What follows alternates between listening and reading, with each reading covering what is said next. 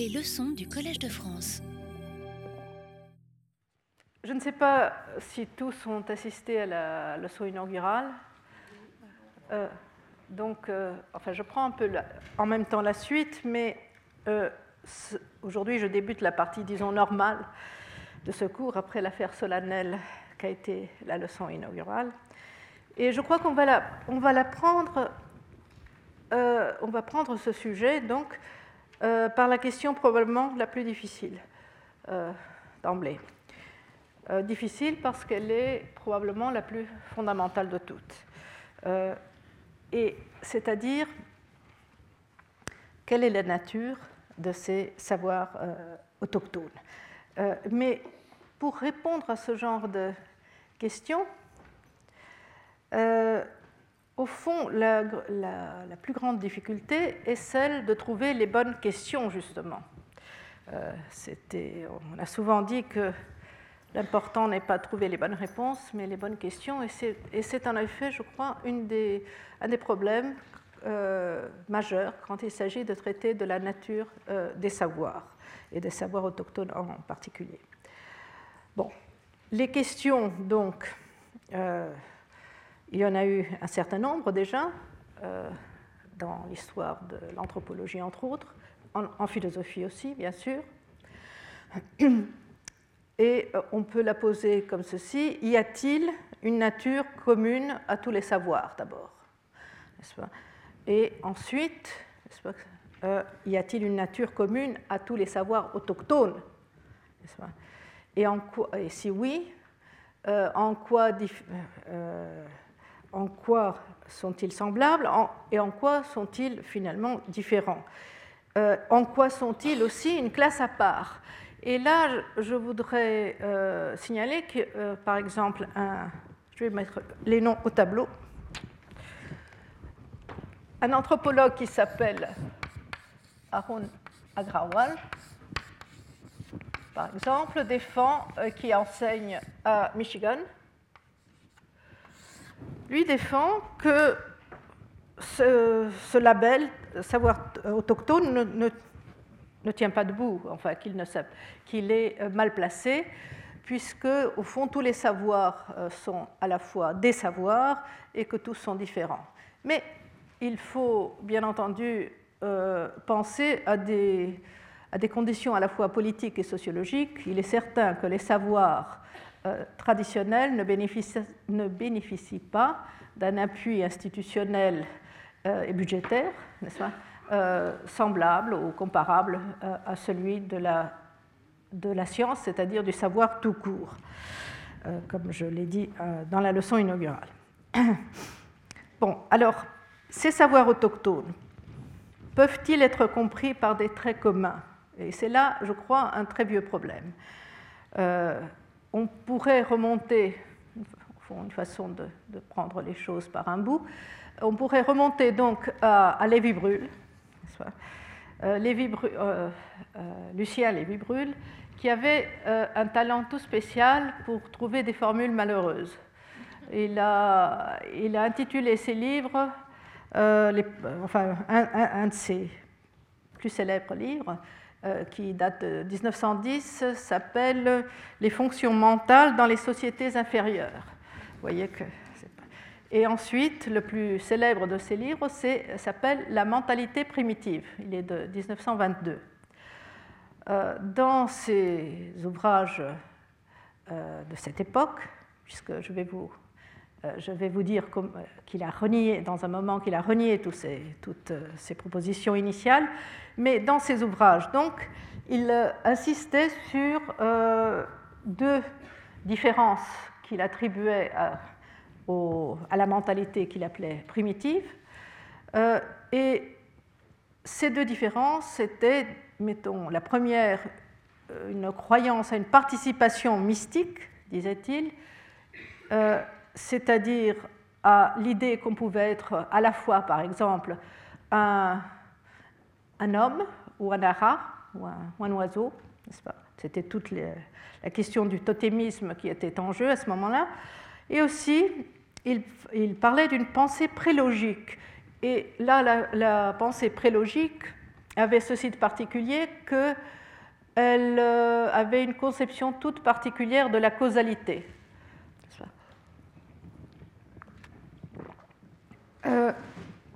donc, en somme, ces gens pensaient différemment. C'était ce qu'ils soutenaient. Euh, je, tiens à dire que dans les carnets qui ont été publiés de façon posthume par son, ancien élève euh, Maurice Lénart, un très grand anthropologue, euh, donc dans ces carnets, voilà les carnets, les Vibrules, qui ont été écrits à la fin de sa vie.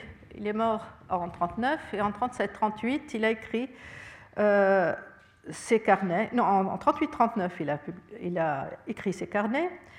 Et là, il renie expressément toutes les positions prises dans ses premiers livres, n'est-ce pas? Et j'ai même sélectionné une citation, un exemple. Il y en a partout. Par exemple, le 1er octobre 1938, il, il, euh, il, écrit Ce que je n'avais pas vu du tout quand j'ai parlé de la participation dans les fonctions mentales, c'est qu'elle est étroitement liée à la représentation du monde mythique et à la confiance que la mentalité primitive a en l'expérience mystique. J'avais l'idée préconçue, et qui s'est révélée inexacte, qu'elle procédait sinon d'une particularité de la pensée logique chez les primitifs, primitifs entre guillemets, du moins d'habitude spéciale de cette pensée différente des nôtres, idée qui paraissait plausible et claire, mais qui n'était ni l'une ni l'autre. Vous voyez qu'il est très, très catégorique. il y a plein de. Euh, par exemple, page 184, le 1er novembre 1938, il dit. Euh, il dit euh, J'ai eu tort, j'ai eu tort de vouloir expliquer la différence entre eux et nous par des raisons logiques. Euh, elle provient du fait que l'expérience mystique a pour eux une valeur objective qu'elle n'a pas à nos yeux.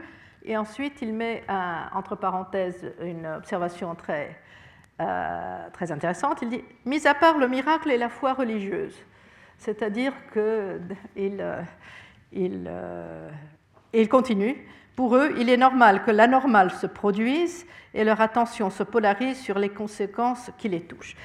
Euh, bref, ce qui s'est passé, c'est que, euh, que Lévi Brûle, euh, quoi qu'en dise, c'est démenti, en, et en fait, euh, a été pris un peu à partie par tous ses successeurs, et notamment par son contemporain, Durkheim, n'est-ce pas?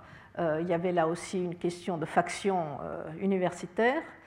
Euh, Lévi Brûle était, était professeur de philosophie à la Sorbonne, je ne sais plus dans quelle chaire.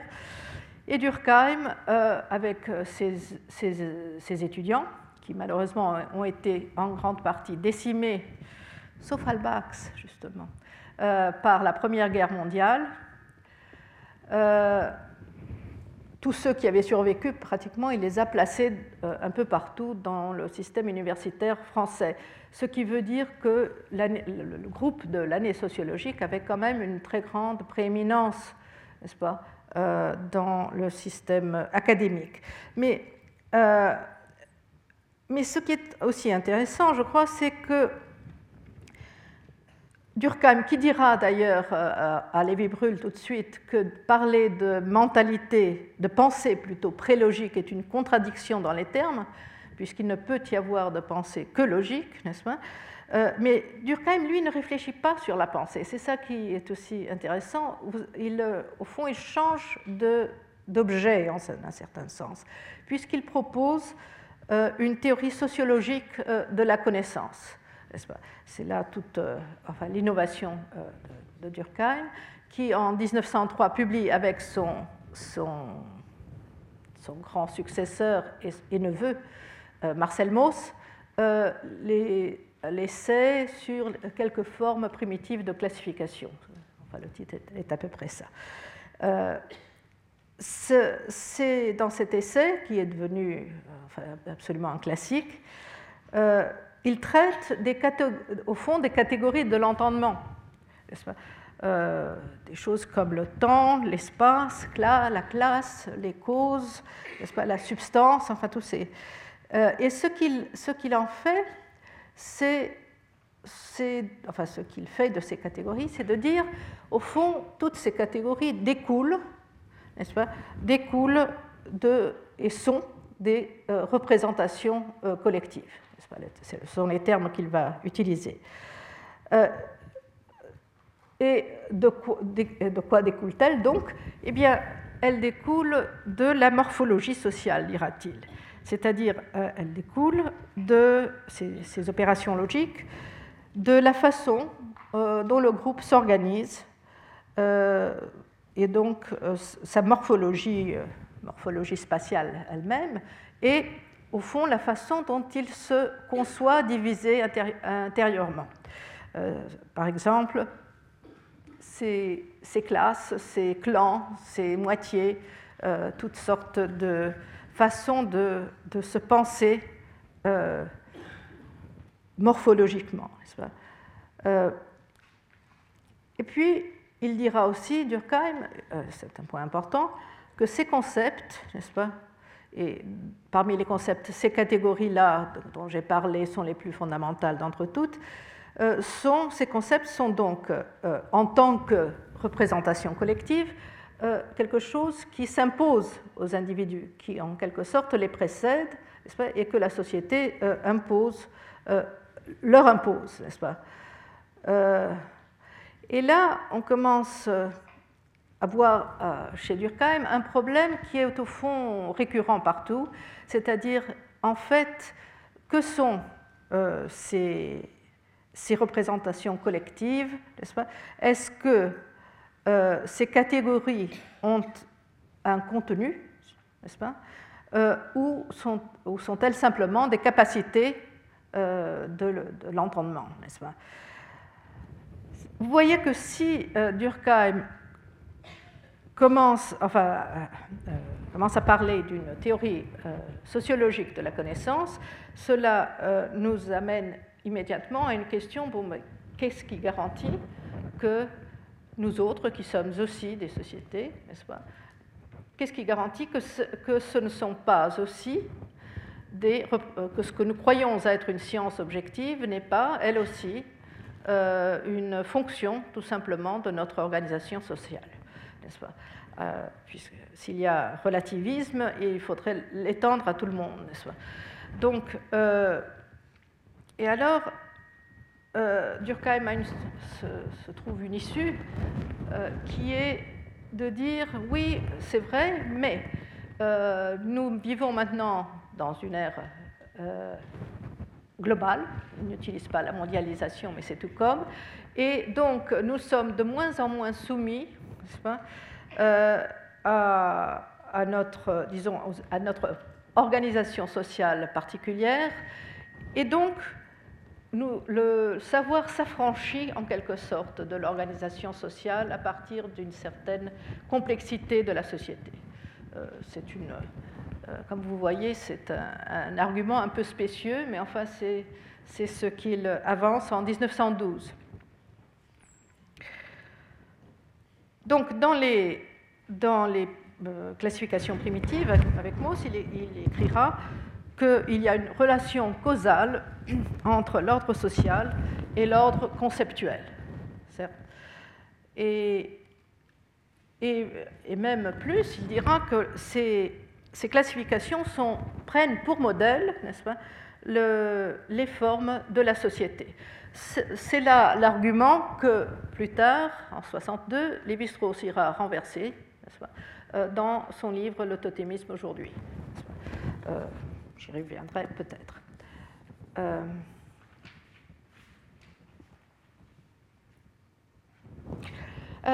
je voudrais d'ailleurs signaler qu'il est intéressant de voir que, en fait, Durkheim, en 1903, utilise des termes qui, sont très proches de, ceux de Lévi-Brûle. primitif, confusion, enfin toutes sortes de, termes qu'il disputera en fait avec Lévi-Brûle plus tard. alors, pour en revenir donc, à, ce, débat entre Lévi-Bruhl et, et, Durkheim, euh, je, vous, dirais que le, il y a un exemple classique, paradigmatique, qui est utilisé à tout bout de champ par tous les savants, euh, qui est l'exemple des bororos. Les bororos sont devenus euh, célèbres pour plusieurs raisons.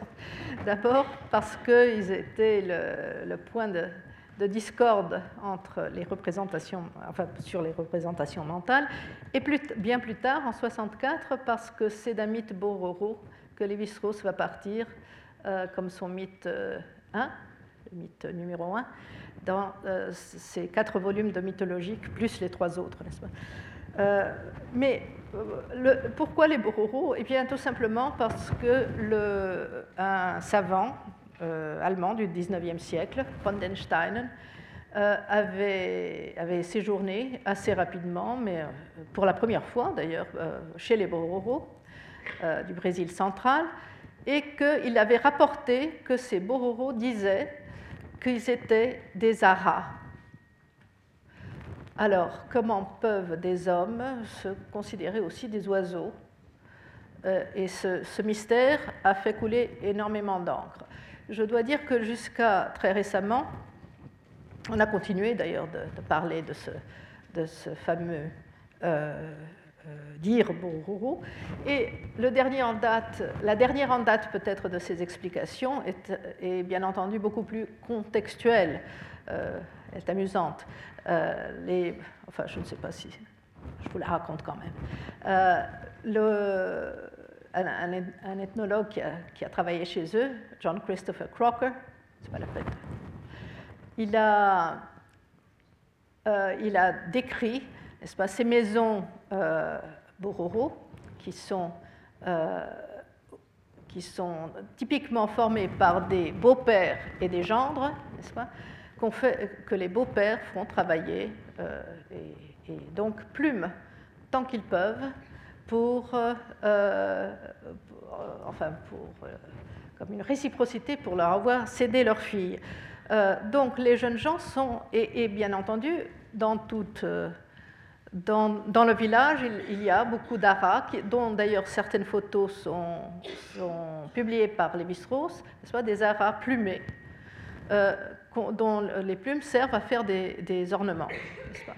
Donc la, comparaison que euh, John Christopher Crocker explique entre les bororos et les lézards, c'est qu'on plume, les, jeunes gens se sentent plumés absolument par leur beau-père euh, en travaillant pour eux et en leur apportant les produits de leur chasse, etc. Euh, donc c'est tout à fait contextuel. Mais n'empêche que c'est un exemple classique. Et c'est un exemple classique que Lévi-Bruhl va prendre pour parler de ce qu'il appelle la participation, n'est-ce pas, un principe de participation. Euh, euh, qu'il dit être incompréhensible pour nous, il le dit en 1910, n'est-ce pas euh, Comment peut-on à la fois être soi-même et quelque chose d'autre que soi-même, dit-il C'est incompréhensible, euh, et c'est aussi, incompréhensible qu'il pense recevoir des forces, des vertus, des qualités et une influence mystique qui euh, sont senties comme venant du dehors. Euh, alors, quand.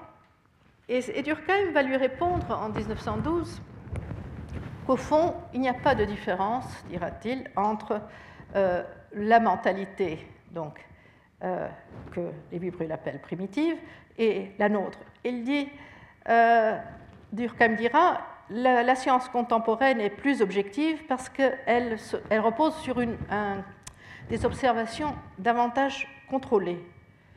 Euh, mais quand on dit que la lumière est une vibration dans l'éther, quelle différence y a-t-il? euh, entre cela et de dire que le, que le Soleil est un oiseau ou que, l'homme est un kangourou. Et là, c'est intéressant qu'il ait pris cet exemple parce que justement, euh, l'éther, n'est-ce pas, a été euh, évacué, disons, de, des hypothèses de la science. L'éther qui était jusqu'à Michelson, supposé être le, véhicule, disons, de la lumière, n'est-ce pas Quand on s'est aperçu que la lumière prenait avait une vitesse, enfin, arrivait avec une, vitesse égale, quelle que soit la distance du Soleil, euh, on, euh, on s'est dit il y a quelque chose qui ne va pas. Euh, J'y reviendrai parce que c'est un exemple intéressant. alors, à partir de Lévi-Brûle, et en 1937 tout particulièrement, un ouvrage ethnographique va, va changer complètement la donne. Oui? C'est pas, pas bon? Vous m'entendez pas? Ah. Merci. Alors, euh, c'est Evans Pritchard, je pense qui est un anthropologue britannique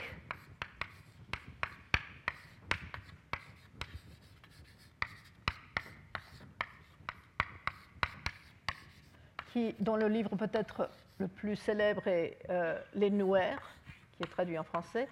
Mais il a écrit aussi, avant Les Nouères, Nouères est de 1940. En 1937, il publie euh, un livre sur une population zandée du Soudan qui. Euh, et ce livre porte sur un système de sorcellerie et de divination chez les Andés ce livre est absolument capital parce qu'il démontre euh, dans ce livre qu'il y a une cohérence et une logique totale dans, euh, les modes de connaissance euh, zandés si on les comprend dans leur, si on comprend leurs prémices. Voilà, si on accepte leurs prémices. je vais aller rapidement là-dessus, c'est assez connu. Mais il y a deux, questions qui m'intéressent là-dedans. Euh, c'est que, d'abord, donc, il, euh, montre qu'une fois qu'on accepte l'existence de la sorcellerie, par exemple, euh, les, et les principes de la divination, tout le reste est parfaitement logique et qu'on peut parfaitement se situer là-dedans. Lui-même dit qu'il savait très bien penser dans euh, ces prémices, disons. Euh, et qu'il suffit au fond d'établir certaines règles qui empêchent les, contradictions, d'affleurer. Par exemple, le prince ne peut jamais être accusé de sorcellerie. Bon, c'est une bonne chose, comme ça, on ne, risque pas de, se faire euh, démentir, entre autres choses. Bon, donc il n'y a pas d'inconsistance. La, la, logique chez eux est la même que chez nous, n'est-ce pas? Et, euh, et, alors, c'est intéressant parce que euh, Evans Pritchard pense à Lévi Brûle quand il euh, écrit son livre, et, il dit, en fait, ce n'est pas Lévi Brûle qui, qui pense qu'il y a une, une, autre logique chez les sauvages, n'est-ce pas? Mais c'est mais la phrase exacte est la suivante. Pour Tyler et Fraser, qui sont donc des anthropologues euh, euh, très connus de la fin euh, du 19e et début du 20e siècle, pour, ces deux-là, le sauvage croit à la magie parce qu'il raisonne incorrectement. Mais pour Lévi Brûle, il raisonne incorrectement parce qu'il croit en la magie. Donc, c'est un renversement, si vous voulez, des, hypothèses. Et c'est intéressant parce que Lévi Brûle écrit à Evans Pritchard à ce moment-là, donc après 37, au moment où il est déjà en plein, en, euh, plein mea culpa, euh, pour dire que il dit le fait que les formes de pensée sont différentes n'empêche pas une fois les prémices données, les hypothèses données, n'empêche pas le primitif, de raisonner comme nous. Et, donc, en ce sens, sa pensée n'est ni, ni, plus ni moins logique que la nôtre. Pas? Euh, mais l'autre point qui est important et qui va être repris très souvent, notamment par Lévi-Strauss, c'est la question d'une explication totale. Evans Pritchard raconte, n'est-ce pas, que euh, comment il donne des exemples d'occasions dans lesquelles on invoque la sorcellerie. Euh, eh bien, par exemple, si un homme euh, va tirer un somme après, son repas sous un, grenier, les greniers sont sur pilotis, et que ce grenier s'effondre sur lui, c'est de la sorcellerie. Alors, euh, pourquoi est-ce de la sorcellerie? Et on lui explique, voilà, tout le monde sait très bien que les termites ayant mangé les supports, les piliers du, grenier, pas, euh, du silo si vous voulez, euh, ce grenier peut s'effondrer, mais ça n'explique pas tout, parce qu'on on sait très bien aussi que les gens aiment tirer, aiment dormir après un repas, n'est-ce pas? Mais cela n'explique pas la convergence de ces deux séries. C'est-à-dire, cela n'explique pas que ce soit juste à ce moment-là que, euh, que, le grenier se soit effondré sur cet homme en particulier. Donc, euh, et, pour ce, raisonnement, c'est ce que les, les Andais appellent la deuxième lance. La deuxième lance, c'est une métaphore pour le fait qu'on on tue une proie avec une lance, mais il y a une deuxième lance, d'une certaine façon, qui l'achève.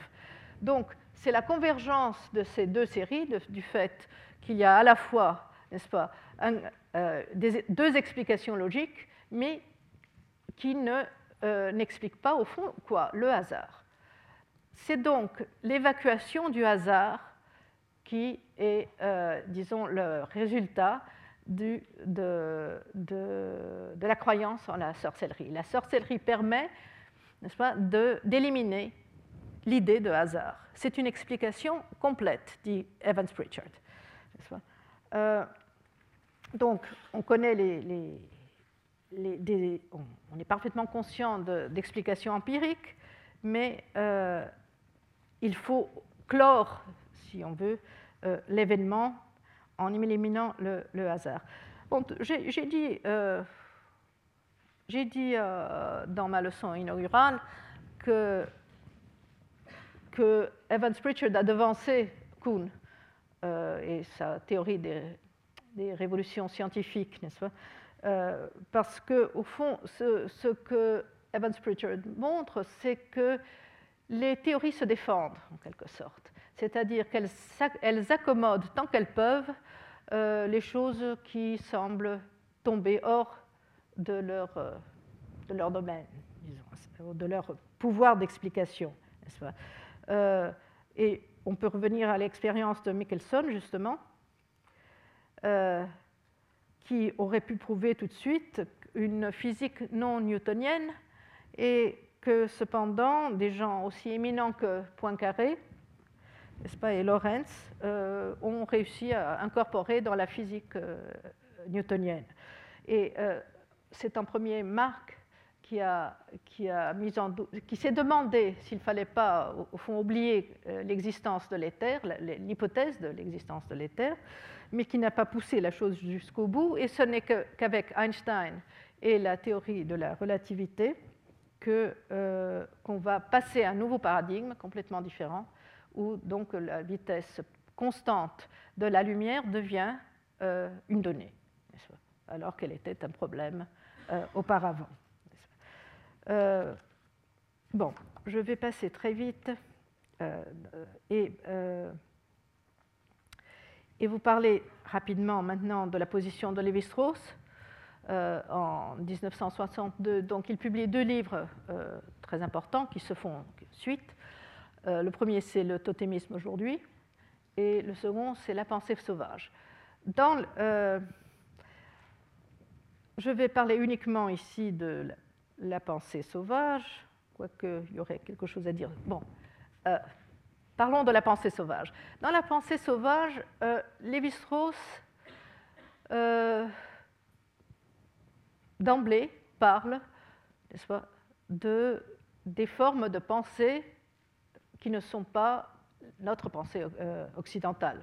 C'est un terme, vous, en conviendrez, très vague, bien entendu. Mais enfin, l'important, c'est ceci. Comment, en quoi se différencient ces deux pensées? Alors, Lévi-Strauss va prendre, lui aussi, Lévi-Brûle comme euh, épouvantail, si vous voulez, n'est-ce pas? Euh, Quoiqu'il ne le cite pas directement, mais il est évident que quand il intitule la pensée sauvage, c'est pour euh, son livre La pensée sauvage, c'est pour s'opposer à la mentalité primitive, n'est-ce pas? Et la pensée sauvage, je l'ai fait remarquer euh, il y a une semaine, ça n'est pas, je le répète, la pensée des sauvages, n'est-ce pas? C'est la pensée à l'état sauvage, donc dont l'antonyme serait la pensée domestiquée, si vous voulez. Alors, quelle est la différence?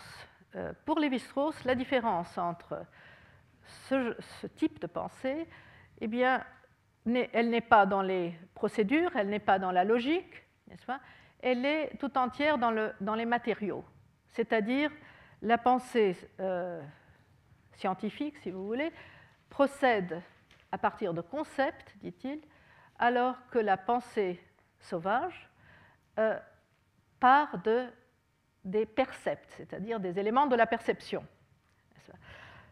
Euh, c'est-à-dire aussi, euh, une autre façon de, faire cette même opposition, c'est de dire, eh bien, nous partons, nous, scientifiques, partons des qualités premières, c'est-à-dire de ce qui est vraiment fondamental, n'est-ce pas, de ce qui est l'essence même euh, de ce qui est en somme le concept, c'est ça au fond le concept, et ces autres pensées euh, elles, partent pardon, euh, des qualités secondes.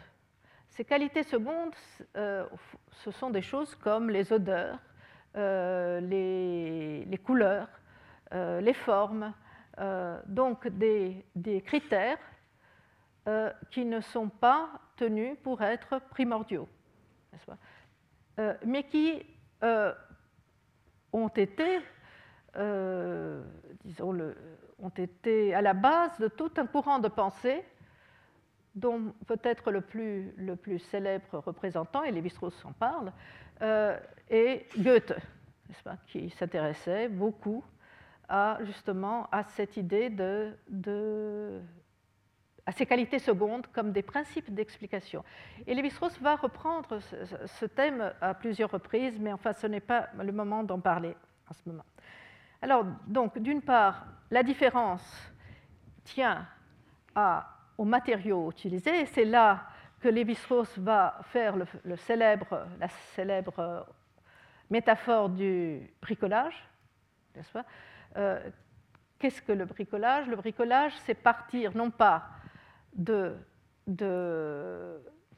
du matériau euh, expressément fait pour ce, dont il, pour ce, à quoi il va servir, mais de prendre au fond le rebut de quelque chose d'autre, c'est-à-dire quelque chose qui a déjà servi et qui peut servir à autre chose. Donc euh, la différence entre l'ingénieur et le bricoleur, c'est que l'ingénieur part d'un plan et fabrique, si vous voulez, les, pièces destinées uniquement à ce plan, alors que le bricoleur, eh bien, il prend ce qu'il a sous la main. Euh, et c'est avec ça qu'il compose euh, un autre objet. Donc, l'ambition, enfin, avec cette, avec cette métaphore, n'est-ce pas, qui d'ailleurs est tirée des accointances de Lévi-Strauss avec les surréalistes, qui était très, euh, qui, qui, prisait beaucoup, n'est-ce pas, les objets trouvés, enfin tous les, toutes, toutes ces manifestations, disons, euh, d'art naïf, ce qu'on appellerait d'art naïf. Euh, bref, Lévi-Strauss, par cette métaphore, va dire au fond l'ambition est la même.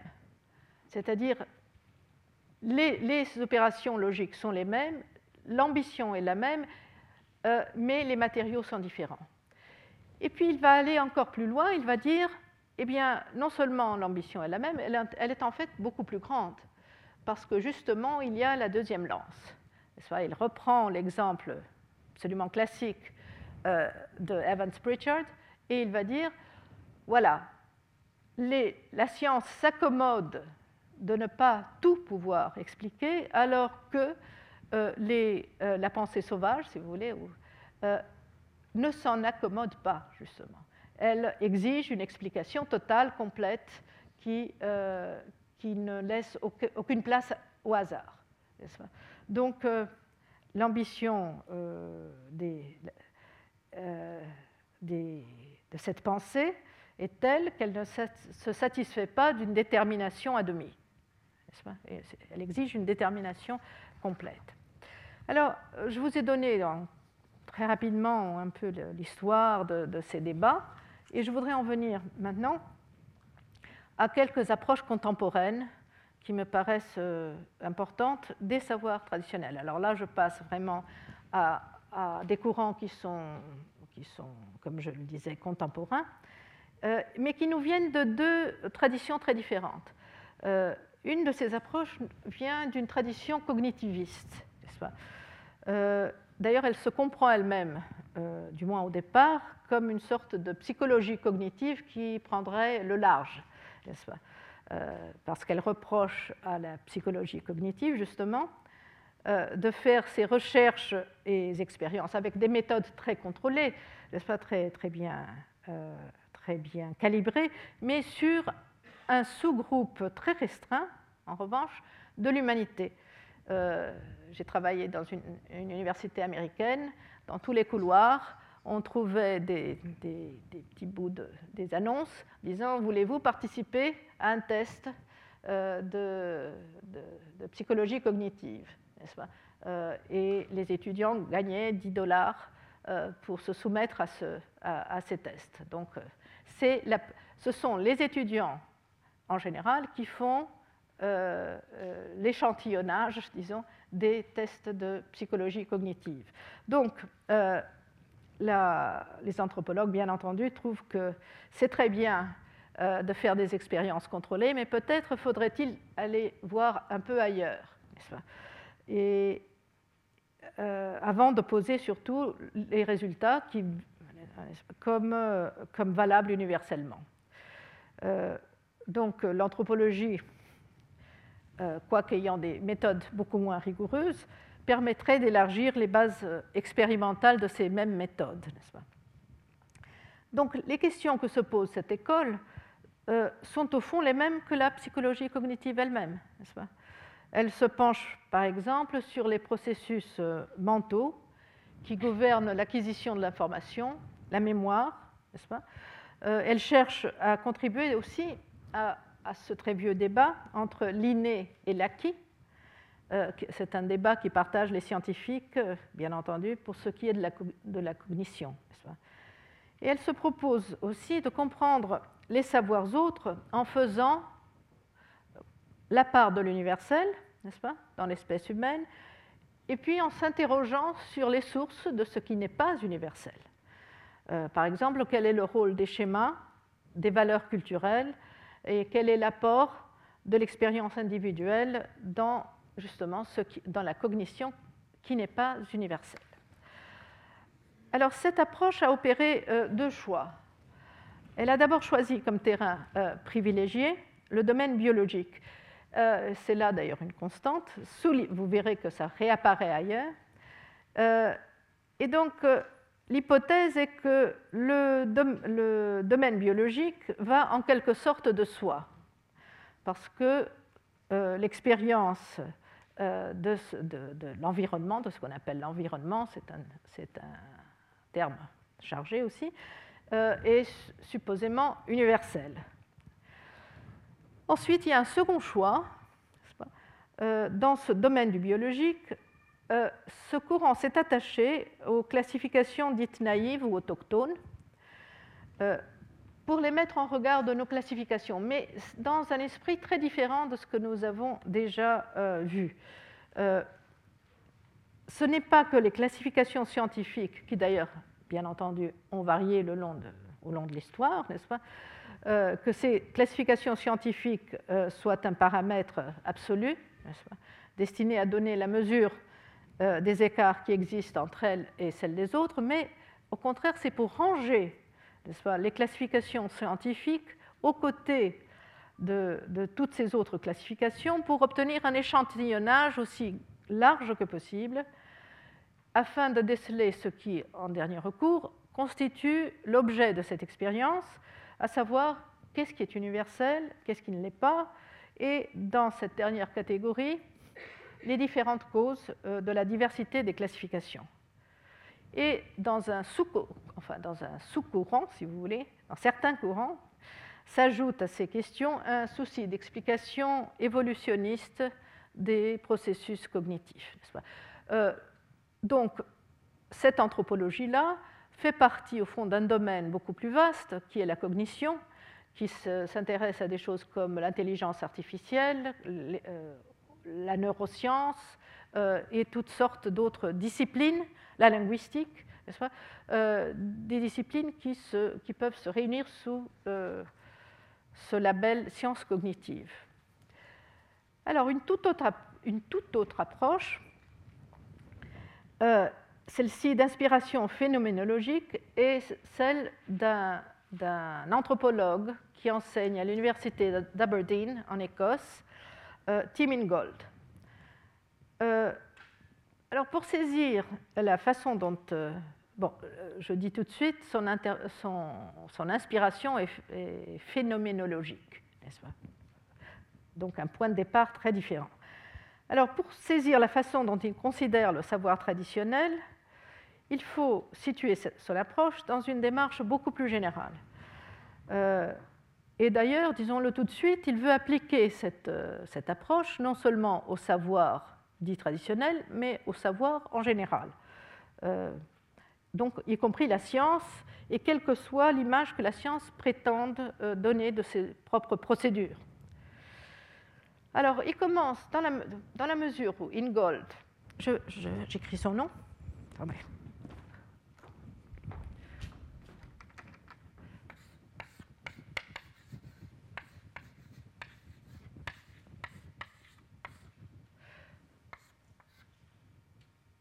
Euh, j'ai omis de donner les noms. Je ne sais pas si c'est important, mais enfin, bref, pour vous donner quelques noms que j'ai omis de citer euh, sur les cognitivistes, on peut citer euh, Scott Atran, on peut citer Brent Berlin, plus ancien, mais toujours en exercice, et, bon, et Dan Sperber, que vous connaissez tous, Boyer, etc. Alors, Tim Ingold,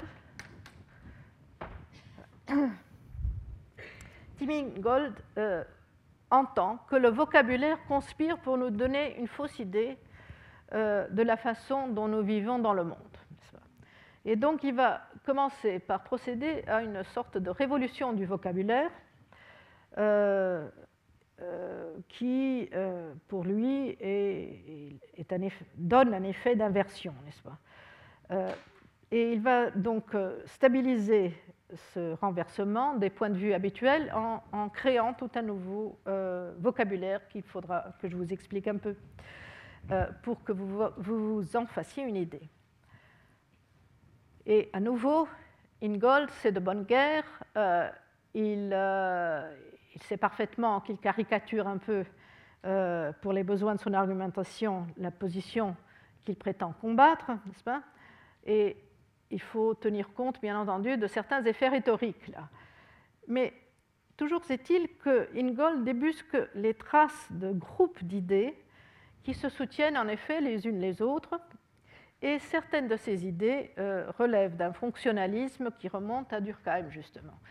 C'est donc dire qu'en un certain sens, il enfonce des portes ouvertes, mais qu'il le fait d'une façon très intéressante et systématique. Euh, et alors, par exemple, euh, un de ces ensembles d'idées qui se tiennent les unes les autres nous amènerait à nous penser comme occupant une position elle-même close et donnée d'avance. Euh, alors, alors qu'il faudrait, au contraire, penser la vie de chacun comme un processus formés par les parcours mêmes que nous traçons. C'est pourquoi il va parler de habiter le monde. Vous voyez tout de suite l'aspiration phénoménologique. Il va parler d'habiter le monde. Il va utiliser euh, euh, le terme dwelling, habiter au fond, et non euh, occuper un espace. Alors il fait, il nous fait penser, enfin, il nous enjoint de penser en termes de mouvement, de chemin, et non pas de frontières et de limites. Alors par exemple, il fera un petit dessin, il fait beaucoup de dessins d'ailleurs. Euh, il dit voilà, euh, on veut que nous pensions à occuper disons, des, des positions, n'est-ce pas? Alors qu'il faut au contraire penser au chemin que nous parcourons, n'est-ce pas? Aux expériences au fond, à notre engagement dans le monde, puis il dira aussi, donc ceci, c'est euh, l'occupation. Et là, c'est le dwelling ou habiter. L'habitation, si vous voulez. Euh, vous verrez qu'il continue, n'est-ce pas? Et euh, alors, il emprunte un terme à Heidegger qu'il lit d'une façon assez idiosyncratique. Euh, mais le terme est Lebensraum, c'est pas l'espace de vie, si vous voulez, n'est-ce pas? Mais il dit, ce terme qu'il emprunte à Heidegger, dit-il, n'est pas une enceinte qui limite la vie, mais une, ouverture qui permet le mouvement et la croissance. Euh, il faut dire que Ingold a fait ses débuts ethnographiques auprès de pasteurs de Rennes, de l'Arctique. Euh, et il souligne donc la différence entre une vision nomade, faite de parcours, et une vision sédentaire faite d'occupation. Euh, de même, pour lui, les habitants, en ce sens-là, se feraient des chemins, c'est une entreprise, dit-il, unidimensionnelle, alors que les occupants prennent possession de surfaces à deux dimensions. Donc, pour lui, habiter est tout différent d'occuper on ne vit pas à l'intérieur de places, on vit en cheminant à travers, autour, euh, vers et à partir de ces places. Euh, et cette expérience qui s'inscrit dans les corps, euh, l'expérience de ce mouvement ambulatoire, si vous voulez, Ingold le nomme wayfaring. Là, j'ai vraiment pas, je ne sais pas trop comment traduire, mais je propose cheminement wayfaring, cheminement, si vous voulez.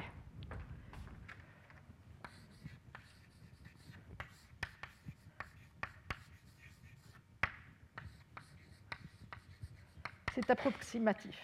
Enfin, si vous, pensez à quelque chose de mieux, serais ravi de, de l'entendre. Alors, donc, il dit, voilà, quand et là, il s'appuie sur un exemple, il s'appuie sur plusieurs exemples, d'ailleurs tirés de chasseurs-cueilleurs. Et ces exemples sont intéressants parce que ce sont, au fond, il fait, il reprend à son compte la théorie de la connaissance de sociétés autres. C'est ça qu'il va faire en disant, par exemple, chez les Inuits, un homme est une trace. Un homme est une trace. Et de même, euh, chez les Walbiri, qui sont des, un, peuple du désert central d'Australie, n'est-ce pas euh, Leur euh, ethnologue, si vous voulez, un très grand anthropologue qui s'appelle Roy Wagner, dit, eh bien, une personne, c'est l'ensemble de ses traces. Donc, et, alors, Ingold va, faire toutes sortes de schémas de ce genre, n'est-ce pas En disant, voilà, c'est comme ça qu'il faut penser euh, de façon donc linéaire et non pas euh, bidimensionnelle euh, l'expérience du monde, n'est-ce pas Donc il ne faut pas, dit-il, se laisser abuser par une logique, là je le cite, une logique de l'inversion qui transforme les chemins au long desquels les gens vivent leur vie en des propriétés contenues dans les limites des individus. Donc tout le temps, il, insiste sur cette façon de, voir, et qui est donc une, une transposition, si vous voulez, de théorie de la connaissance euh, de peuples soit demi-nomades, soit complètement nomades, soit nomades saisonniers, mais enfin, euh, ce sont toujours euh, ces exemples qu'il va mettre en exergue. Et ce qui est intéressant, au fond, le tour qu'il c'est un, auteur plein de verve et d'imagination, il faut le dire, n'est-ce pas?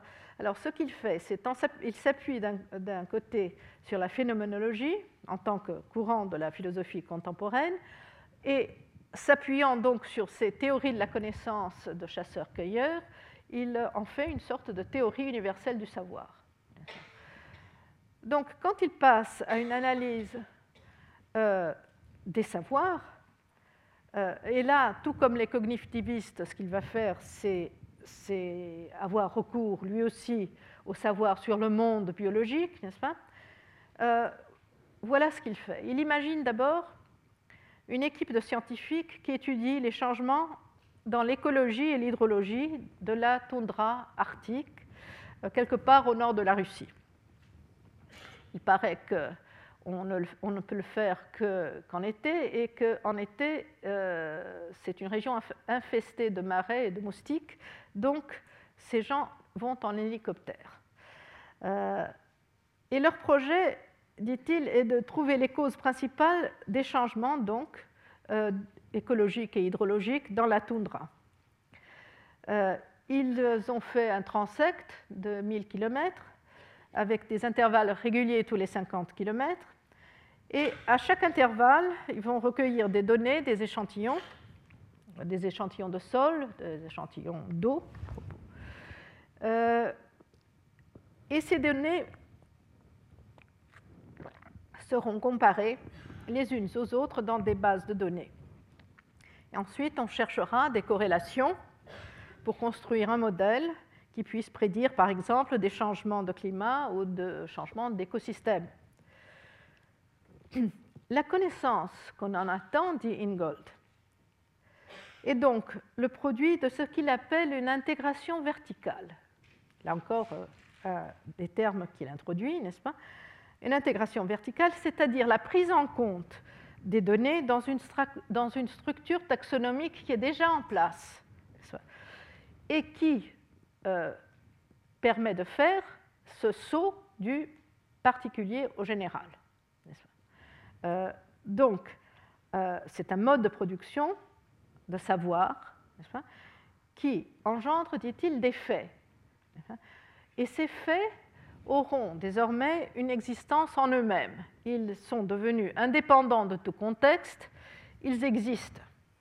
Là, cet exister, là encore, un terme sur lequel il met l'accent. La chose est toute différente euh, pour les habitants ceux qui déambulent, qui cheminent sur le sol au lieu de survoler les lieux en hélicoptère et de se poser tous les 50 km. Pour eux, le savoir ne se construit pas, dit-il, de la même façon. Pour commencer, les choses pour eux n'existent pas, dit-il, elles surviennent. Ce sont des occurrences. je, souligne ces termes parce que c'est lui qui, innove là, euh, tout le temps euh, avec cette façon de mettre en exergue certaines certains termes. Alors, contrairement donc aux faits qui s'identifient par leurs attributs intrinsèques, les choses qui surviennent, donc ces événements, s'identifient euh, dans la mémoire qu'ils conjurent, c'est-à-dire ils sont présents dans la mémoire. Euh, ils n'ont pas à être classés comme des faits, consignés comme des données, mais ces choses-là, ces événements, ont plutôt à être racontés comme des histoires. Euh, et le savoir, dit-il, n'est pas classificatoire, il est raconté. Alors, comment se construit ce savoir? C'est, dit Ingold, le mouvement lui-même qui est la manière d'accéder à la connaissance. Donc, plutôt que de penser que le savoir préexiste et est ensuite appliqué à, des situations pratiques, c'est la pratique elle-même dit-il, qui forment le, savoir. C'est donc un processus permanent construit, vous l'aurez deviné, par des cheminements, par l'engagement dans le monde, avec le monde, n'est-ce pas? Et l'intégration ne se produit pas verticalement, mais tout au long de ces cheminements. Donc, si le paradigme des connaissances verticalement intégrées est la classification, le paradigme, le paradigme, en revanche, de ce genre de connaissances est l'histoire que l'on raconte. Et l'accent sur la pratique et l'habitation dans le monde mène Ingold à nier toute transmission de savoir. Point important, Une transmission qui, dit-il, est aussi connue sous le nom de culture. Encore faut-il préciser, ce qu'il entend par transmission, euh, ce sont les contenus, l'encyclopédie en quelque sorte des connaissances des générations antérieures. Euh, mais c'est en fait une question d'accent, n'est-ce pas? Un accent sur les savoirs en tant que production plutôt que sur les savoirs en tant que produit. Si on, pense les savoirs en tant que produit, bien entendu, il n'y a pas de transmission. Mais si on pense les savoirs en tant que processus de production, façon de produire, euh, il est évident, euh, et c'est un aspect sur lequel j'ai écrit moi-même, il est évident que ce savoir-là est d'une manière ou d'une autre transmis. D'ailleurs, Ingold parle d'une sorte de redécouverte guidée, euh, ce qui, à mon avis, revient à dire que certaines prémices et certaines procédures sont bel et bien transmises, qu'elles le soient de façon explicite ou plus probablement implicite, qu'elles se fassent verbalement ou qu'elles résultent d'une manière partagée de vivre dans le monde, il n'en reste pas moins que l'air de famille se conserve même si les contenus, eux, sont sujets à modification. Au fond, euh, il y a là une distinction qui est parallèle à celle entre conservation et préservation. Euh, ce qui vit et qui change doit être conservé. Ce qui est inanimé doit être préservé. Euh, donc on ne préserve pas, on conserve. La transmission, donc, que ce soit la culture ou le code génétique, et d'ailleurs pour Ingold un aspect d'une querelle beaucoup plus générale euh, avec ce qu'il appelle le modèle généalogique. Euh, c'est celui qui prétend que les spécificités génétiques et culturelles des individus préexistent à leur engagement dans le monde et leur viennent de leurs ancêtres. C'est ce qu'il appelle le modèle généalogique. Euh, je vais sauter Oh, ma foi. Euh, je vais simplement vous faire remarquer qu'il est très curieux que quelques jours, il, y a, quelques jours, cette semaine même, euh, un neuroscientifique a reçu le prix Fissen de la Fondation Fissen euh, pour avoir mis en évidence des gènes qui peuvent placer des copies d'eux-mêmes dans d'autres régions du génome que les leurs à l'origine et qui par conséquent modifie le génome au cours de la vie. Euh, ce qui démolit, entre parenthèses, la prémisse que des jumeaux identiques ont bien le même bagage génétique. Euh, il semblerait donc, et là je cite euh, Fred Gage, qui est ce, savant, il, il dit Il semble que nos cerveaux et les réseaux neuronaux qui les constituent sont toujours en changement et s'altèrent avec chaque expérience nouvelle. Donc, on n'est peut-être pas. Euh, parce que ce qui paraît.